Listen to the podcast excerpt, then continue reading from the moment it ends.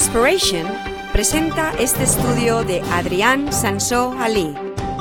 Esperamos que le inspire, que le ilumine y que le motive en la búsqueda de la verdad.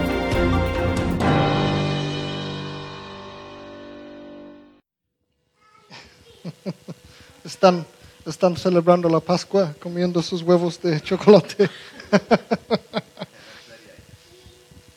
Están demasiado ocupados celebrando la Pascua para venir a celebrar la Pascua. He visto una foto, un, un- un dibujo esta semana en, en el internet de Jesús echando el, el- el conejo de la Pascua, que salía él así con sus huevos de Pascua, y decía, "Ah, mal, mal conejo, este es, el- la Pascua es para Jesús. y yo pensaba, puedes salir, pero puedes dejar el chocolate.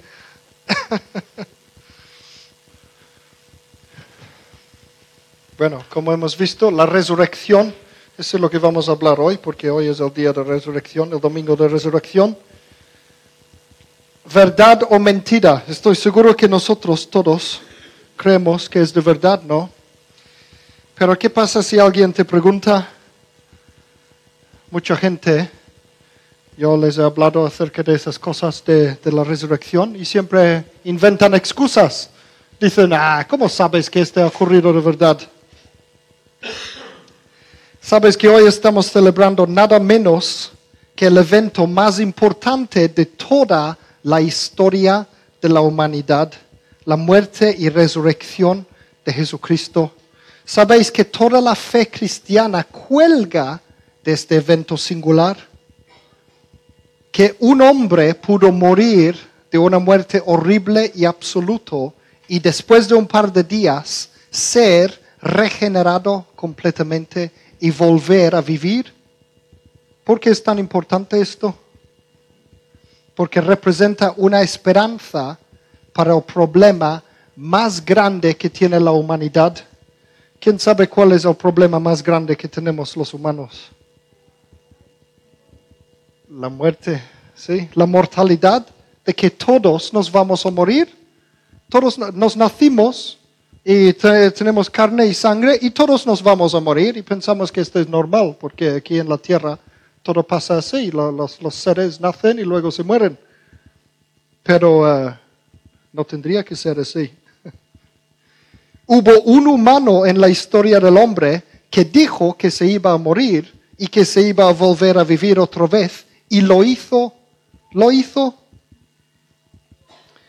Si miramos en Mateo 26, versículos 1 a 2, Mateo 26, versículos 1 a 2, dice, aconteció que cuando Jesús terminó todas esas palabras, dijo a sus discípulos, sabéis que después de dos días se celebra la Pascua y el Hijo del Hombre va a ser entregado para ser crucificado. Como sabéis, la Pascua no es un invento de los cristianos, esto ya, ya fue ordenado en tiempos de Moisés para los judíos. La Pascua es algo que ya se celebraba y este miraba adelante en realidad al Cordero de la Pascua que iba a ser muerto para nosotros. Bueno, hay toda una historia detrás de la crucifixión, pero hoy vamos a concentrarnos directamente en el tema de la resurrección. El caso es que aquí Jesús está diciendo claramente a sus discípulos que Él va a ser crucificado. Y si miramos un poco atrás, en Mateo 16, versículo 21, pone, desde entonces Jesús comenzó a explicar a sus discípulos que le era preciso ir a Jerusalén y padecer mucho de parte de los ancianos, de los principales sacerdotes y de los escribas, y ser muerto y resucitar al tercer día. Este lo iba contando a sus amigos. Mira, voy a morir y luego voy a resucitar. Y hay algunas otras escrituras que hablan de esto y dice que los, los discípulos no sabían de qué estaba hablando. Era tan fuera de sus conceptos porque él para ellos era el Mesías, el que iba a restaurar a Israel. Y entonces la idea de que iba a morir ya no podían captarlo ni, ni le escuchaban cuando hablaba de esas cosas al principio. Si es verdad que un hombre pudo hacer esto, lo que dijo Jesús, entonces aquí está la solución de nuestra mortalidad.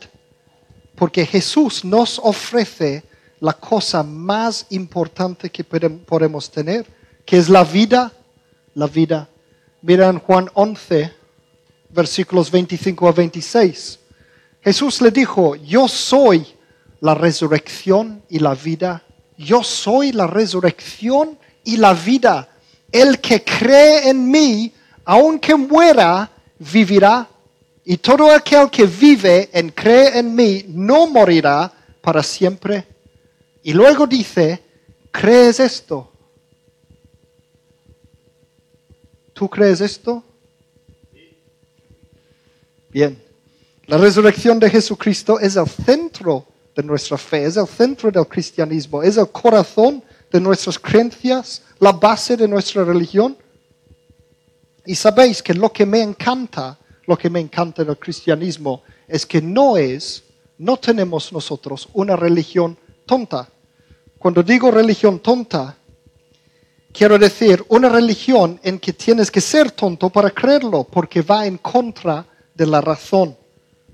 Por ejemplo, hay muchas religiones en que cuestionar la religión es, considerado algo muy grave, un pecado, es considerado terrible. Hay algunas religiones en que te matarían por cuestionar tu fe. El Islam es uno de ellos, por ejemplo. Muchas sectas pseudo-cristianas son así también, por eso lo llaman sectas peligrosas, porque si empiezas a cuestionarlo, ¿y por qué creemos esto? ¿Y por qué creemos lo otro? Entonces eh, es considerado muy mal esto. Dicen que tienes que creer solo porque sí, esta es la fe ciega. Pero el verdadero cristiano bíblico no es así, no es así. Sabemos que los bereanos fueron alabados por tener la mente abierta e inquisitiva. En Hechos 17, versículo 11, lo vemos. Pone, estos eran más nobles que los de Tesalónica, pues recibieron la palabra ávidamente, escudriñando cada día las escrituras, y fijaos, para verificar si estas cosas eran así. Lo investigaban, lo investigaban. Y luego en 1 de Tesalonicenses capítulo 5 versículos 20 a 21 dice, no menospreciéis las profecías, más bien examinadlo todo y retened lo bueno. Examinadlo todo. Hay otras traducciones de la Biblia que habla de in- investigarlo todo, probarlo todo, en el sentido de investigarlo para ver si es verdad o no. Una religión que anima a la gente a investigar las cosas en lugar que cerrar la mente y creer de forma ciega, porque tus padres han creído lo mismo, porque los vecinos todos creen esto. Una religión que anima a la gente a investigar es porque es la verdadera religión. El cristianismo no tiene nada que esconder, es la verdad. Entonces la Biblia abiertamente dice, investigalo, busca la verdad. Mira en Mateo 22, versículo 37. Pone Jesús le dijo, amarás al Señor tu Dios con todo tu corazón y con toda tu alma y con toda tu mente. Y sabemos que aquí estaba citando el Antiguo Testamento de Deuteronomio 6, el famoso, este es parte del famoso Shema. Entonces, este tanto en el Antiguo como en el Nuevo Testamento vemos que Dios dice que tenemos que amarle con todo tu mente, además de tu corazón y alma. ¿Y cómo se puede amar a Dios con tu mente? Significa entender las cosas, entender las cosas. En Marcos capítulo 2, versículo 33, hay otra versión de esta misma cosa. Marcos 12, ve- versículo 33. Pone amarle con todo el corazón, con todo el entendimiento y con todas las fuerzas. Tenemos que amar a Dios con nuestro entendimiento. Hay otra escritura que dice que Dios busca a los adoradores que le adoren en espíritu y en verdad. Para amar a Dios, para adorar a Dios, en verdad tenemos que conocer la verdad, saberlo, entenderlo con nuestro entendimiento, con nuestras mentes, utilizar la razón.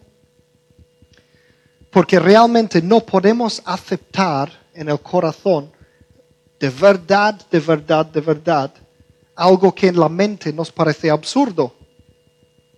Otro par de escrituras que viene al caso, Isaías 1, 18, recuerda que entonces, pone, mira lo que pone, venid pues, dice Jehová, y razonemos juntos. Razonemos juntos es lo que nos dice Dios. Y en Malaquías 3, versículo 10, esta es famosa escritura que usan todo el mundo acerca de, los diezmos, de diezmar. Pero mira lo que pone, probadme en esto es lo que dijo Dios. Probadme en esto, que yo abriré los cielos y os bendiciré. Y nos invita a probarle, a probarle, a ver si es verdad o no lo que, lo que está diciendo Dios. Incluso la Biblia va tan lejos en esto que nos manda en primero de Juan, capítulo 4, versículo 1, pone, amados, no creáis a todo espíritu, sino probad los espíritus si son de Dios, porque muchos falsos profetas han salido al mundo y hoy, en el siglo XXI, más que nunca tenemos que probar los espíritus. Entonces, si viene un ángel, pídele el DNI o el pasaporte para saber de dónde viene. ¿Tú que vienes del reino de Dios o de otra parte? Entonces, ¿qué tiene que ver todo esto con la resurrección? Pues esto lo encontramos en Mateo 12, versículo 38. Mateo capítulo 12, versículo 38. Entonces le respondieron algunos de los escribas y de los fariseos, diciendo, Maestro, deseamos ver de ti una señal. Él respondió y les dijo, una generación malvada y adúltera demanda señal, pero no les será dada ninguna señal sino la señal del profeta Jonás. En otras palabras, excepto, excepto la señal del profeta Jonás. Luego dice, porque así como Jonás estuvo, Jonás estuvo tres días y tres noches en el vientre del gran pez, así estará el Hijo del Hombre en el corazón de la tierra tres días y tres noches. Fijaos que él está un poco enfadado con ellos aquí, ¿eh? No es porque estaban queriendo enseñar, no es por eso, es porque ellos tenían mal actitud. Hay ejemplos en la Biblia de gente que, preguntan o quieren saber, pero con mala actitud, eh, con la idea de que no están creyendo. Por ejemplo, el, tío de Jesús, el padre de Juan el Bautista, que él, eh, estaba siendo incrédulo, ¿cómo se dice? le ¿Cómo se dice esto, la palabra? Sandy se está riendo. Zacarías, sí. Pero, pero, sí, escéptico. Él había sido escéptico y entonces el ángel le cayó, le, cayó la boca y no pudo hablar, se quedó mudo. Y hay otros ejemplos de personas cuestionando a Dios. Eh, Sara, por ejemplo, la, la mujer de Abraham, se puso a reír en el sentido de que, ah, sí, yo no voy a tener hijos y no sé qué, y el ángel se enfadó con ella. Entonces hay, ejemplos como este mismo en que preguntan, preguntan la gente con eh, mala actitud y entonces no está bien. Pero luego hay otros ejemplos como María mismo, la madre de Jesús, que preguntó, ¿cómo va a hacer esto? ¿Cómo voy a tener hijo si no conozco hombre? Eh, cosa lógica pero ella lo preguntaba de, buena manera y entonces el ángel le explicó porque viene el Espíritu Santo y tal y cual. Entonces la Biblia nos dice que tenemos que preguntar e investigar, pero con una buena actitud, con una buena actitud, no como ellos. Aún así, aún así, él dijo, no les será dada ninguna señal sino la señal del profeta Jonás. Está diciendo Jesús que Dios les va a dar un señal a esta gente un señal, como una prueba, una prueba de, que todo esto es de verdad. Luego en Mateo 16, versículo 4, Jesús también menciona el mismo señal de Jonás. Y paralelamente en Lucas 11, versículo 29. Y luego en Juan 2, versículos 18 22, vemos otro, pero de otro, nos explica de otra manera Mira lo que pone. Los judíos respondieron y le dijeron, ya que haces esas cosas, ¿qué señal nos muestras? Respondió Jesús y les dijo, destruid este templo y en tres días lo levantaré. Por tanto los judíos dijeron, durante 46 años se construyó este templo y tú lo levantarás en tres días. Pero él hablaba del templo de su cuerpo. Por eso, cuando fue resucitado de entre los muertos, sus discípulos se acordaron de que había dicho esto y creyeron la escritura y las palabras que Jesús había dicho. Eso es lo que leemos en Juan 2, versículos 18 a 22. Veis que aquí está hablando igualmente del señal de Jonás. Un señal, una prueba, es una prueba. Entonces el pueblo demandaba un señal para que demuestre quién dijo que era. Y hasta cierto punto es normal, ¿no? Si yo estoy, si alguien en la calle viene y dice, yo soy el Hijo de Dios, yo soy Jesús, eh, Dios en la carne, yo soy Dios en la carne, yo le voy a decir, demuéstramelo. ¿A que sí? Es normal que ellos querían un señal de parte de Dios. Y Dios les dio este señal. Después de morir por nuestros pecados, Jesús se resucitó a la vida. Y este era la prueba, la prueba. Y este señal, esta prueba, no solo es para esta gente de entonces que estaba cuestionando a Jesús. No solo era para esto. Esta prueba, la resurrección de Jesucristo, es un señal que fue dado a todo el mundo, incluso a nosotros del siglo XXI. Porque si se puede demostrar, si se puede demostrar que Jesús realmente se resucitó de entre los muertos, entonces significa que Jesús de verdad era quien dijo que era. Y significa que el testimonio de la Biblia es de verdad. Si podemos demostrar que Jesús realmente resucitó, significa que la Biblia es de verdad. Y la Biblia realmente es la palabra de Dios. Y eso significa que Dios existe de verdad y que todo esto de Jesús y Dios y la Biblia y todo esto es de verdad. ¿Lo veis la importancia de esto?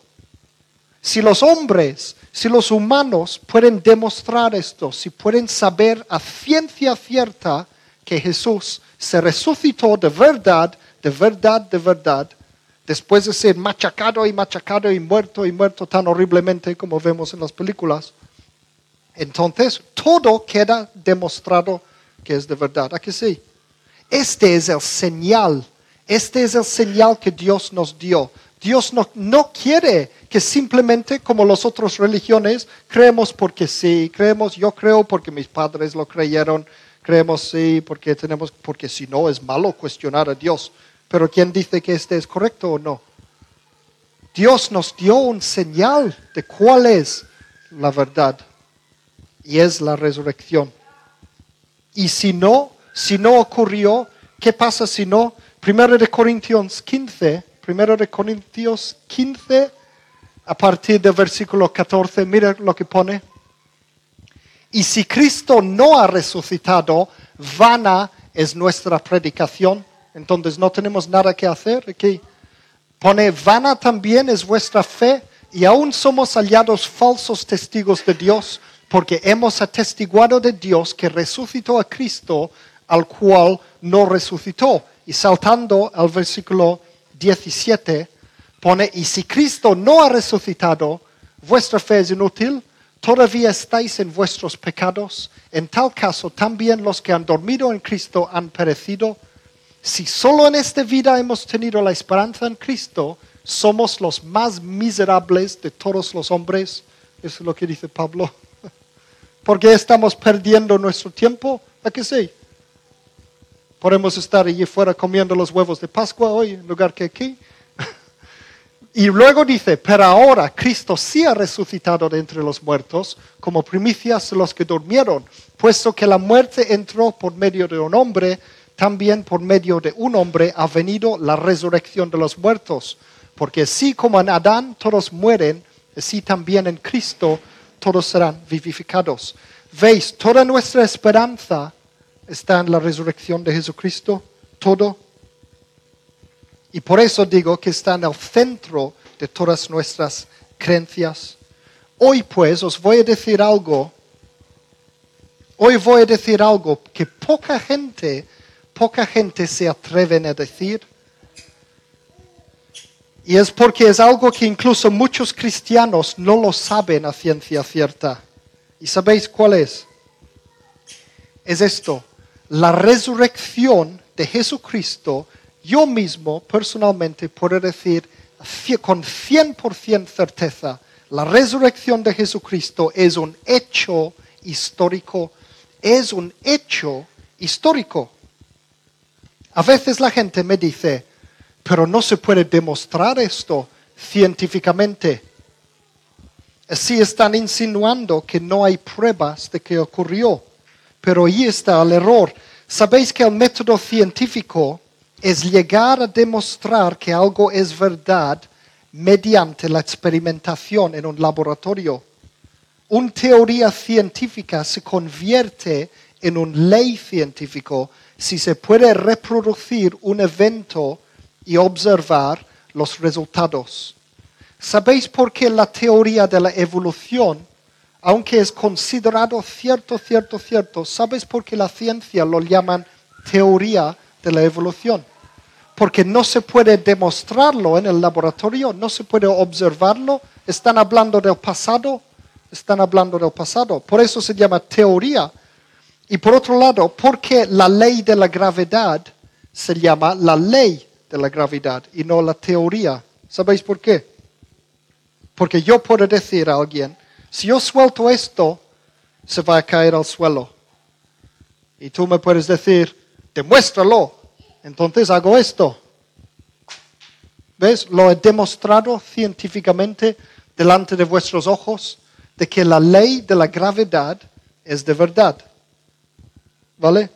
Sabéis que los eventos del pasado no son demostrables en un laboratorio si no tenemos una máquina de tiempo.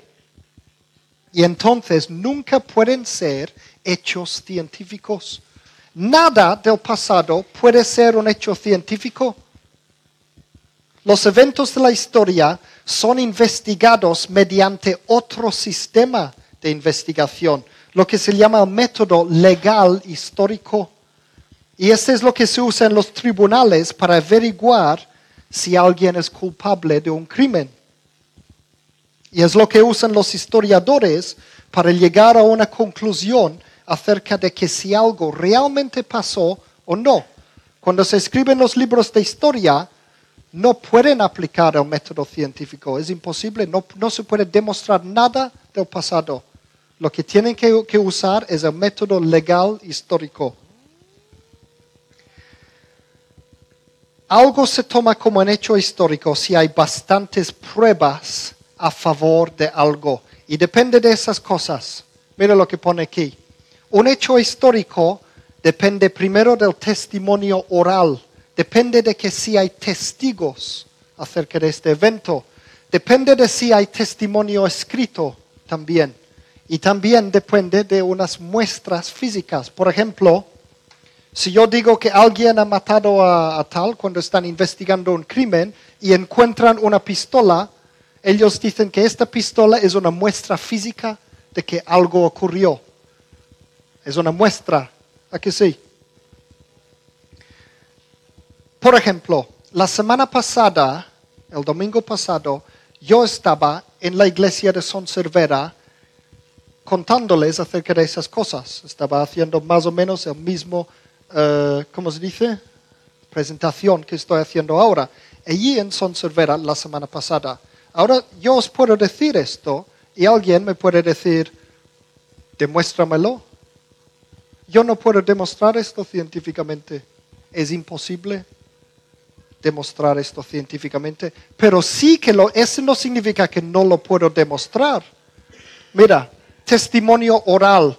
Yo tengo testigos de que estuve allí no solo el pastor de Son Cervera, sino mi propia familia, Sandy, mis hijos estaban allí, ellos son testigos que pueden averiguarlo con su testimonio oral. Había unas 50 personas allí y todos ellos son testigos.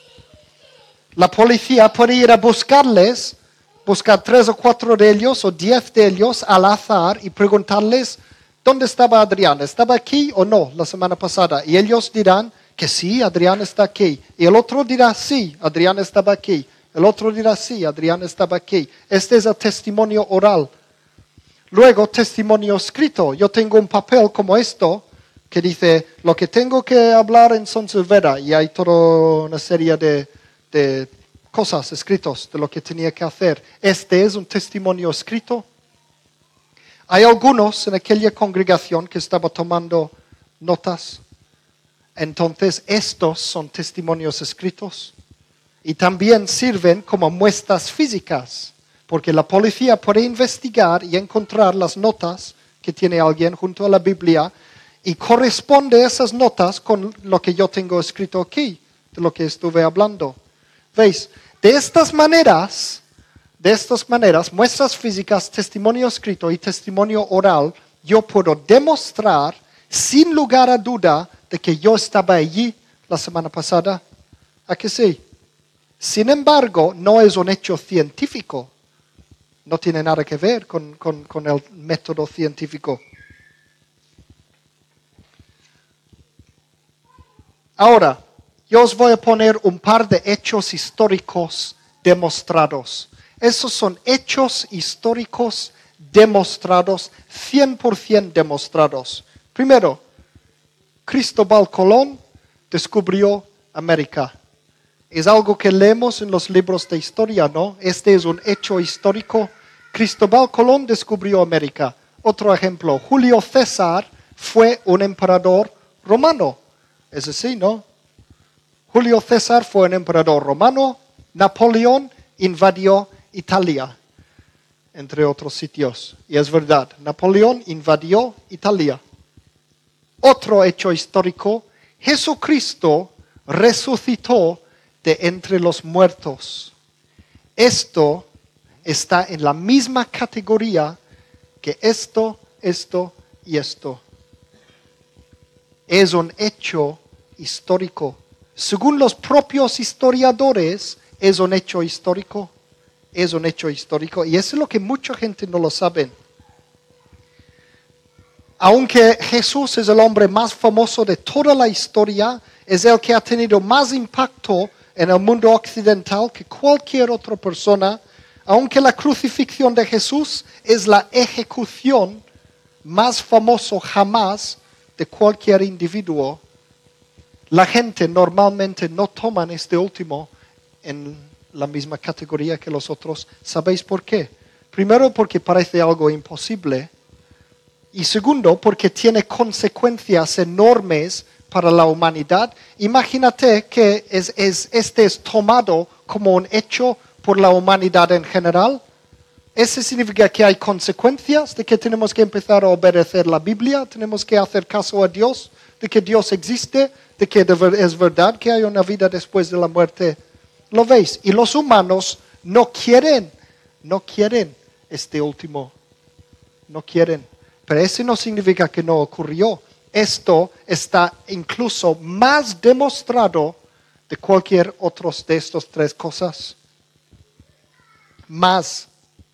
Y Jesús, por supuesto, es más famoso que Napoleón, Julio César o Cristóbal Colón su impacto en el mundo es más grande y este hecho, como digo, se puede demostrar más fácilmente que la mayoría de otros eventos que aparecen en los libros de la historia antigua. Hay más evidencia para la, para la resurrección de Jesucristo que la mayoría de los eventos que leemos en los libros de historia, de los eventos antiguos. Entonces, por eso la resurrección de Jesús es este señal de Jesucristo, de Dios.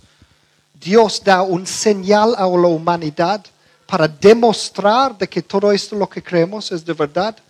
Este señal de lo que, lo que Jesús llama el señal de Jonás es de verdad, es de verdad.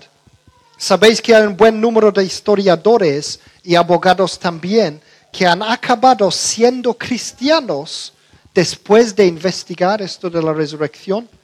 Y hay algunos libros de, alguna de esa gente que han escrito libros al respecto. Uno tenemos aquí en la biblioteca, que es Más que un carpintero, de Josh McDowell.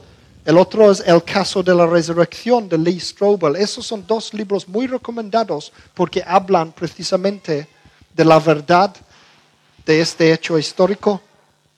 Sabéis que según el libro Guinness de los Records, el abogado defensor más exitoso jamás fue Sir Lionel Luku, este es, su nombre, quien murió en 1997. Mira, este señor, Sir Lionel Luku, fijaos las medallas que tiene aquí, parece un hombre importante, parece un poco a mi abuelo de la India.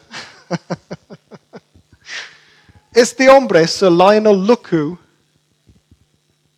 que ya murió hace un par de años, 1997, sabéis que él ganó 245 casos consecutivos de defensa de supuestos asesinos, mucho más que cualquier otro abogado en la historia. Y por eso el libro Guinness de los Records dice que él es el abogado más exitoso de toda la historia. 245 45 casos consecutivos él ganó. Era el mejor abogado jamás, el mejor. Yo estoy seguro que este hombre era muy inteligente. Yo estoy seguro que él tenía que tener unas facultades analíticas fenomenales, mucho mejor que nosotros. Estoy seguro que él pudo investigar un caso y por supuesto era uno de los mejores expertos del mundo en saber qué tipos de evidencias son los más seguros y persuasivos. Así era él, Sir Lionel Luku, quien también trabajó como el juez del corte más alto de su país, Guyana, y fue la única persona en la historia quien fue embajador de dos países diferentes la única persona en la historia fue embajador de dos países diferentes. No solo esto, que dos veces fue también nombrado caballero del imperio británico por la reina Isabel de Inglaterra. Aquí está una foto de la primera vez, de los dos veces. Fue nombrado caballero, por eso es su nombre Sir Lionel Locu. Era un hombre importante. ¿Sabéis qué pasó con este hombre? Un, un día un día se le dio la idea de investigar, se dio la idea de investigar a ver si era de verdad el caso de Jesucristo, a ver si de verdad Jesucristo hubiera muerto y resucitado o no. Este hombre, podéis imaginar qué es lo que sacó como conclusión todos sus conocimientos, todo lo que él sabía acerca de los casos para investigar estas cosas, para analizar esas cosas, él decidió aplicarlos a esta cosa de que Jesús resucitó de entre los muertos, a ver si era de verdad. Y este, os voy a poner lo que es su conclusión después de investigarlo todo. Y esta es una traducción al español de lo que dijo, pero más o menos dijo esto. La evidencia para la resurrección de Jesucristo es tan contundente que obliga a aceptarlo. Ese es lo que dice aquel señor, el abogado más exitoso de toda la historia. Dijo, no deja absolutamente ningún lugar a dudas. Ningún lugar a dudas. Él fue tan convencido después que hizo lo único que podía hacer. ¿Qué, qué hizo? Se convirtió en cristiano. Él entregó su vida a Jesucristo. Sabía que era de verdad esto. Y a partir de ese momento era embajador para el reino de Dios, en lugar que las otras tierras que él estaba. Entonces aquí tenemos el abogado más exitoso del mundo aplicando la prueba de la evidencia legal al caso de la resurrección de Jesús y él concluye con total confianza que la resurrección realmente ocurrió. Y vamos a repasar ahora en el tiempo que me queda, muy brevemente, y iré lo más rápido que puedo, solo algunas, solo un par de, de cosas de estas evidencias que él dice. Hemos dicho que para un hecho histórico necesitamos testimonio oral, testimonio escrito y muestras físicas. Vamos a, aplicarlo muy rápidamente al caso de la resurrección. Vamos a empezar por eso porque es lo más fácil, el testimonio escrito. Nosotros tenemos la Biblia como testimonio escrito. Al igual que el Antiguo Testamento, el Nuevo Testamento fue juntado a partir de muchos libros distintos, libros que no tienen ninguna contradicción entre ellos y todos hablan de lo mismo. Incluso cuatro de esos libros son biografías acerca de la vida de Jesús. Cuatro, o sea, este hombre Jesús tiene cuatro biografías escritas acerca de él, más que casi cualquier otro en la historia. Años atrás se argumentaba que algunos de los libros del Nuevo Testamento no fueron escritos hasta mucho después de Jesucristo, incluso un par de siglos después. Así daba lugar a la posibilidad de que se exageraban las historias acerca de él. ¿Qué pasa si los libros del Nuevo Testamento no fueron escritos hasta el año 2 o 300? ¿Qué pasa? Significa que en todo este tiempo ellos podían haber exagerado las cosas, le hubieran eh, convertido a Jesús en una especie de superhéroe legendaria, de cada vez más exagerado las historias acerca de él. Sabéis que las últimas investigaciones arqueológicas han demostrado que todos los libros del Nuevo Testamento son del primer siglo, probablemente escritos entre los años 50 y los años 75. Piensa que Jesús murió más o menos el año 33. Entonces, este es muy pocos años después. La mayoría de la gente que vivió con Jesús estaban todavía vivos cuando se escribió estos libros. Este gran testimonio escrito es demasiado próximo a los eventos para que fuera distorsionado. Eso es lo que dicen los historiadores.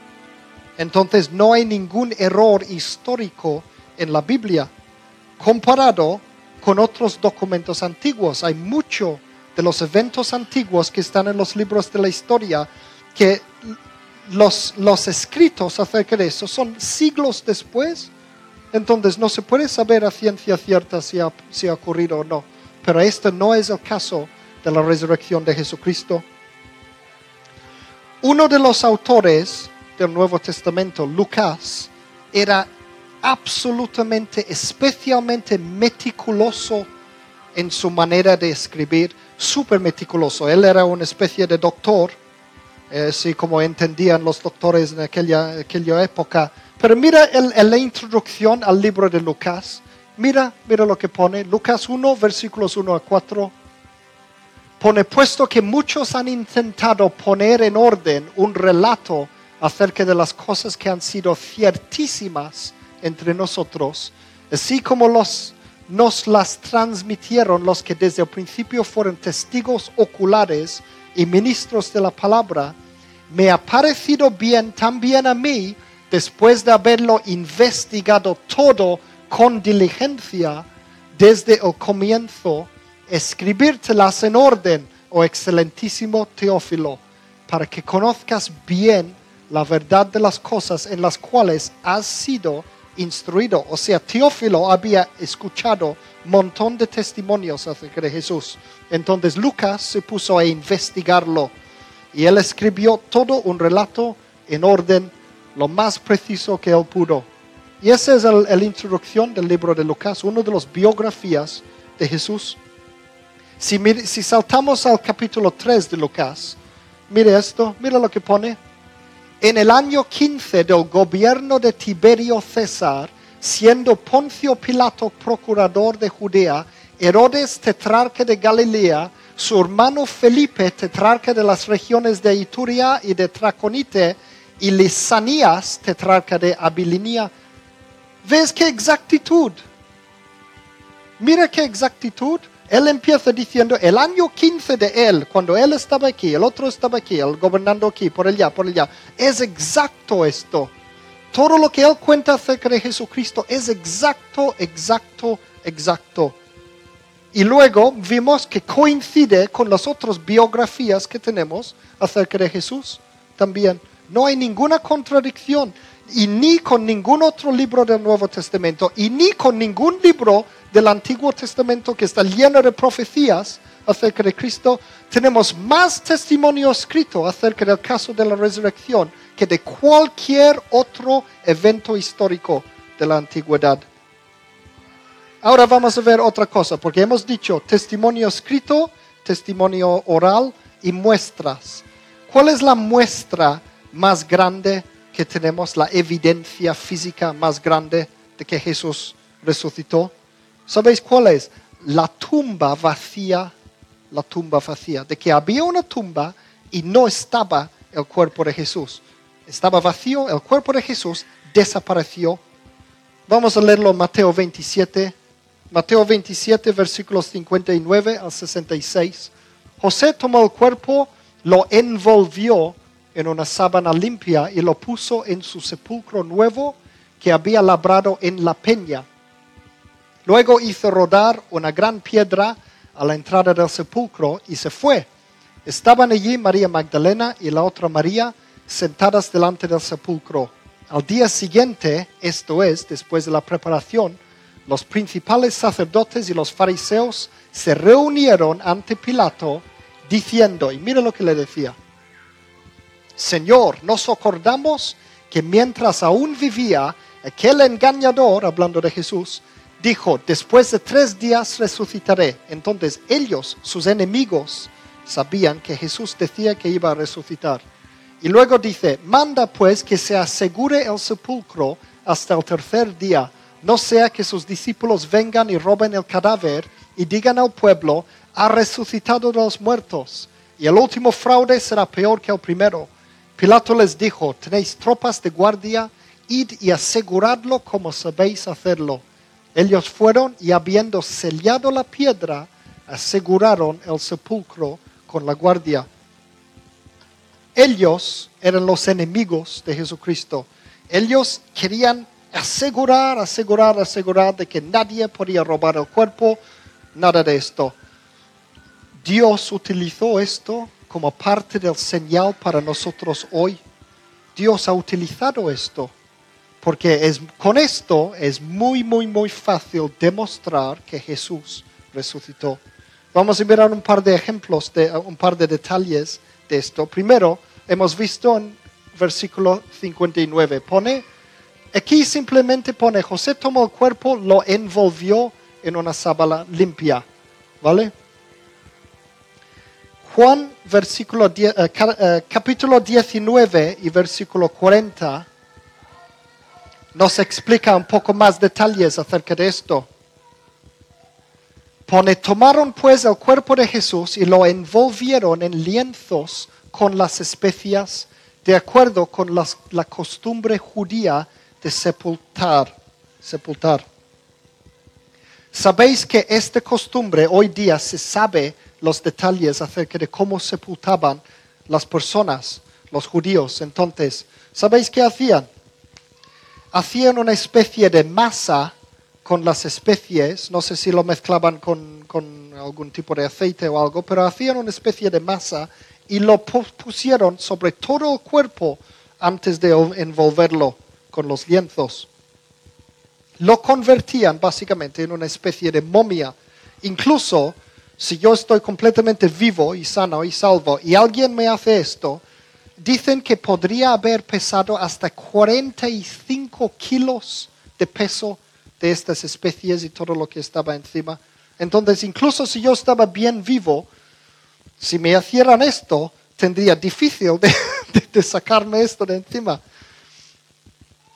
Luego, vemos otras cosas. Versículo, 10, eh, versículo 60, hemos visto esto, que había labrado en la peña, en la roca la tumba estaba hecho de la roca y dicen que la piedra que estaba delante, eh, normalmente estos estaban, eh, ¿cómo se dice? Pesaban unas dos toneladas de peso, dos toneladas, eh, que es la piedra encima de la roca. La roca no tenía otras escapatorias, era un agujero en la roca y con una piedra enorme delante, ¿vale? Versículo 65. Pilato dice, aseguradlo, ¿dónde está esto? Aseguradlo como sabéis hacerlo. ¿Vale? Yo personalmente estoy seguro, seguro que lo aseguraron muy, muy bien. Porque ellos eran los enemigos de Jesús y ellos pensaban que los discípulos iban a venir para robar el cuerpo. Entonces ellos estaban súper seguros de asegurarlo bien. Y luego, versículo 67 pone, habiendo sellado la piedra. Sabéis que un sello romano era algo muy, muy serio. Cualquiera quien rompió un sello romano fue automáticamente crucificado boca abajo automáticamente, si tú rompes un sello romano, ese es lo que te pasaba. Entonces ellos pusieron, ¿ves? Habían sellado la piedra, eso es lo que significa esto. Y luego encima de esto pone, aseguraron el sepulcro con la guardia. Esos eran guardias romanos, súper entrenados, súper disciplinados. Ellos si abandonaron su puesto o si dormían en el trabajo, su castigo era la muerte. Entonces, lo que tenemos es súper, súper, súper seguro de que nadie podía ir allí, tocar el cuerpo y todo esto. Y lo que tenemos súper, súper seguro, según los historiadores y según todas las evidencias que tenemos, el cuerpo desapareció. Mira Mateo 28, lo que nos dice, versículos 2 a 4 pone, he aquí, hubo un gran terremoto, porque el ángel del Señor descendió del cielo y al llegar removió la piedra y se sentó sobre ella. Su aspecto era como un relámpago y su vestidura era blanca como la nieve. Los guardias temblaron por miedo de él y quedaron como muertos. En otras palabras, se desmayaron estos súper grandes, fuertes soldados romanos.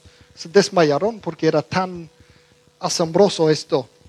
Y luego, este habla de que, de que después eh, los Marías, porque eh, allí pasaban como en Mallorca hoy, día, que todo el mundo se llama María. Entonces, María y María se habían ido al, al sepulcro, lo habían encontrado vacío, se fueron corriendo, ¿vale? Y luego dice Mateo 28, versículos 11 a 15, entre tanto que ellas iban, estas son las Marías que escapan de allí, Pone, he aquí, algunos de la guardia fueron a la ciudad y dieron aviso a los principales sacerdotes de todas las cosas que habían acontecido.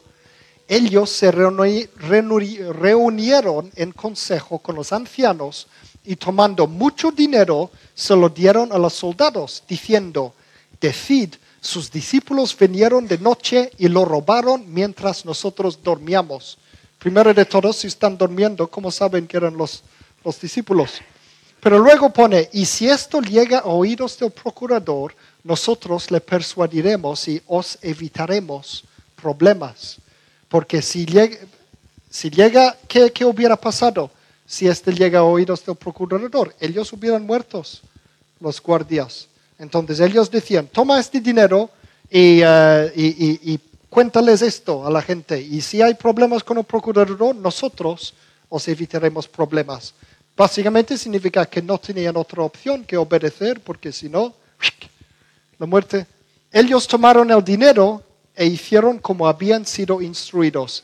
Y este dicho se ha divulgado entre los judíos hasta el día de hoy. Eso es lo que dice allí. Entonces, los discípulos pueden haber robado la tumba. Los historiadores, todos los expertos en estas cosas, como el mismo Lionel Luku que hemos visto, ellos dicen que no, es imposible. Es absolutamente imposible que los discípulos de Jesús pudieran haber ido primero uh, machacado a los romanos, luego rompieron el sello, quitaron la piedra, sacaron a Jesús de allí, el, el, el cuerpo todo machacado de Jesús. Piensa que todas las esperanzas de los discípulos en aquel momento se habían esfumado ellos entendían que Jesús era el Mesías, pero pensaba que el Mesías iba a hacer una super conquista del imperio romano y todo esto iba a restaurar Israel allí mismo. Entonces, cuando Jesús murió, ellos todos se esfumaron, todos estaban con, miedo, estaban de luto, pensaban que habían perdido estos tres años y medio con Jesús. Entonces perdieron la fe completamente. ¿Para qué iban a encima romper el sello romano y para que le maten? No, no, no tenían ninguna razón para ir a buscar a Jesús, el cuerpo. Entonces lo más asombroso de la tumba vacía es esto, que la tumba estaba vacía. los romanos lo sabían, los judíos lo sabían. No dijeron, has equivocado de tumba, que algunos dicen, bueno, era muy por la mañana, el domingo todavía oscuro, las Marías estas ah, podrían haber equivocado de tumba. Pues los romanos no se equivocaban de tumba, ni, ni el, José de, no sé qué, el, el dueño el dueño de la tumba, él sabía dónde estaba su propia tumba. Entonces, en alguna parte tendrían que haber encontrado la tumba verdadera y, sacaban el cuerpo de Jesús y lo hubieran puesto delante de todo el público en las calles diciendo, mira, Jesús está aquí muerto. Pero no lo podían hacer porque no había cuerpo. No había cuerpo. Nadie lo tenía. El testimonio unánime de la historia es que la tumba estaba vacío aquel domingo. El cuerpo desapareció, se esfumó. Vale, tercer cosa. Hemos visto testimonio escrito, hemos visto las muestras. Ahora testimonio oral. Y piensa que estoy haciendo un, resumen muy rápido porque hay miles de, de detalles que podemos investigar acerca de esto. Testimonio oral. ¿Cuántos testigos había en el caso de la resurrección? ¿Cuántos testigos? Igual que yo digo que estaba en Son Severa y tengo unos 50 testigos para decir que estaba allí. Entonces es seguro que yo estaba en Son Severa la semana pasada. Primero de Corintios 15, versículos 3 a 6. Este pone, Cristo murió por nuestros pecados conforme a las escrituras, que fue sepultado y que resucitó al tercer día conforme a las escrituras. Este es hablado conforme a las profecías del Antiguo Testamento. Luego pone que apareció a Pedro y después a las doce. Luego apareció a más de 500 hermanos a la vez, de los cuales muchos viven todavía y otros ya duermen. Pablo aquí está explicando a los que, que él estaba hablando, a esta gente, él está diciendo, hay más de 500 hermanos que lo han visto. Podéis ir a preguntar a cualquiera de esas 500 personas, ellos dirán que es verdad todo esto. Tenía tantos testigos, imagínate en un tribunal, en un caso de que alguien ha matado a alguien, y tienen más de 500 testigos de que lo han visto. ¿Veis? El testimonio oral, los testigos, también es algo grande, grande, grande. Entonces Pablo estaba diciendo que había muchos testigos presenciales todavía y que vivían todavía, que era posible buscar a toda esa gente y preguntarles. Ahora os quiero destacar solamente uno de estos testigos que para mí me toca profundamente. Uno de esos testigos era una persona que es un poco como, como mí, como, como yo mismo, y se llamaba Tomás. Tomás. Tomás, nosotros le conocimos a Tomás, el discípulo de Jesús, como el que dudaba, el que dudaba. Y es porque él quería investigar las cosas. Él quería, no, no quería creer nada sin evidencia. Yo soy un poco así, por eso yo creo firmemente en lo que creo, porque yo he visto la evidencia.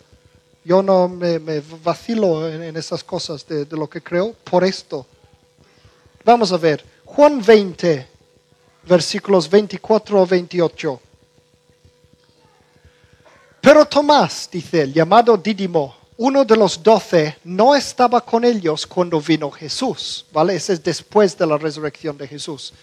Dice, entonces los otros discípulos le decían, hemos visto al Señor, pero él les dijo, si yo no veo en sus manos la marca de los clavos, y si yo no meto mi dedo en la marca de los clavos, y si yo no meto mi mano en su costado, fijaos que su mano El agujero en el costado de Jesús era enorme, no era solo un agujerito como vemos en las estatuas y en, en las iglesias por aquí. Si no, veo, si no meto mi mano en su costado, no creeré jamás. Esto es lo que dijo él. No voy a creer jamás. Yo quiero evidencia. Yo quiero muestras físicas. Dice luego, ocho días después sus discípulos estaban adentro otra vez y Tomás estaba con ellos. Y aunque las puertas estaban cerradas, Jesús entró, se puso en medio y dijo, paz a vosotros, shalom. Luego dijo a Tomás, pon tu dedo aquí y mira mis manos. Pon acá tu mano y métela en mi costado. Y no seas incrédulo, sino creyente. Entonces Tomás respondió y le dijo, Señor mío y Dios mío. Esta es la conclusión de aquel que solo quería muestras físicas. Él quería evidencia, él quería pruebas. Y este es lo que él, su conclusión es esto. Señor mío y Dios mío. A partir de este momento Jesús era Dios para él, porque solo Jesús, solo Dios, quiero decir, puede hacer algo así. Él había visto Jesús muerto en la cruz. Él había visto el horrorífico que es la muerte en la cruz, según lo que ahora sabemos, según era una crucifixión. Lo que vemos en películas como La Pasión del Cristo, que es tan asqueroso y terrible, una muerte. Sabéis a propósito que hay gente que dicen eso es lo que creen los, los musulmanes también. Los musulmanes creen que Jesús realmente no murió y después de dos días se, se levantó otra vez porque no estaba completamente muerto. Hoy día no hay nadie, ningún historiador que cree esto. Ellos dicen, alguien que moría en una cruz estaba muerto al 100%. Nadie bajaba vivo de una cruz. Era horrible la muerte. Entonces Tomás había visto esto, había visto, y luego él había visto a Jesús allí en persona. Este es lo que concluyó, Señor mío y Dios mío. Sabéis que este mismo Tomás estaba tan convencido después de esto, tan convencido de la verdad que él había presenciado, que sabéis que él y, este me toca, me toca profundamente, porque yo soy así un poco como Tomás. Sabéis que para el resto de la vida de Tomás, él testificaba a todos de que Jesús había, había resucitado, tanto hasta su propia muerte horrible. Él fue matado al final con lanzas en el sur de la India. Eso es lo que dice la historia acerca de Tomás. Y todo porque él insistía que Jesús es Dios. Ese es después de ver la evidencia. Todos los otros apóstoles, menos Juan, como sabemos, también fueron mártires. Todos ellos testificaban sin miedo acerca de la resurrección de Jesucristo y tan convencidos estaban de este hecho histórico que habían visto que estuvieran preparados a ser torturados y muertos antes de negar que fuera verdad, antes de negarle a Jesucristo, antes de negar a su Dios. Entonces, no se puede decir que ellos sabían que era mentira, había inventado la historia. Nadie muere para una, una mentira. La gente que, que estaban en el avión, esos musulmanes que estaban en el avión que chocó contra los torres en Estados Unidos, para, destruirlos, ellos creían que tenían la verdad, ellos creían que estaban muriendo para Dios. Si ellos pensaban que lo que ellos creen no es, no es de verdad, si ellos sabían que es una mentira, no hubieran muerto de esta forma. Nadie muere para una mentira. Eso significa que los discípulos creían de verdad en esas cosas que hablaban, de que ellos habían sido testigos de la resurrección de Jesucristo. Andrés, Santiago, Felipe, Simón y Bartolomé fueron todos crucificados uno por uno porque insistían que la resurrección era de verdad. Pedro fue crucificado invertido porque decía que no era digno de ser crucificado de la misma manera que su Salvador. Eso es lo que dicen, esto los, no sacan esto de la misma Biblia, sacan esto de las evidencias históricas que hay. Todos murieron, es esto, todos murieron por su testimonio, menos Juan que murió en el exilio después. Y piensa que Pedro había sido un cobarde antes y después estaba tan convencido de la resurrección que él hacía esto. Matamos por espadas, lanzas, flechas, apedreados y como digo, algunos cuantos crucificaron, crucificada. Qué tema más feliz, ¿eh? como digo, ellos no les importaba morir. Ellos no les importaba morir porque habían visto a Jesús resucitar. Es por eso que los investigadores de hoy dicen que no hay duda, no, no hay, no cabe la más mínima duda de que ocurrió de verdad. Ellos tenían su esperanza en su propia resurrección futuro. Otra vez Juan capítulo 11 versículo 25 dice Jesús, yo soy la resurrección y la vida. El que cree en mí, aunque muere, vivirá. Dios no nos pide que tengamos una fe ciega en Jesucristo. Dios nos da un señal, a, toda la humanidad nos da un señal y ese señal, esta prueba es la resurrección de Jesús. Es un hecho histórico bien fundado con amplia evidencia. Sabéis que todos los grandes líderes religiosos de todos los tiempos están muertos. Mohamed, Buda, Krishnamurti, todos están muertos, pero Jesucristo vive. Y la evidencia histórica dice que Jesucristo vive. Él es el único que ha demostrado, ha demostrado que puede ofrecerte una esperanza para tu eternidad. Nadie más puede hacer esto. Solo Jesús ha demostrado que puede ofrecernos la vida eterna. Y como dice para terminar en Juan 14, versículo 6, yo soy el camino, dice, la verdad y la vida. Nadie viene al Padre sino por mí. Que tengáis un buen día de resurrección entonces.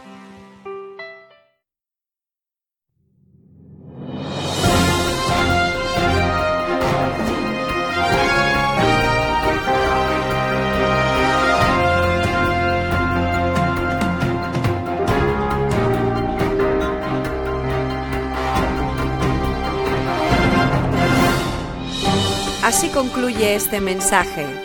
Confiamos que le haya bendecido y que le haya inspirado a continuar la búsqueda de la verdad. Para más información, visita nuestra web www.singspiration.es. Gracias por apoyar esta obra social.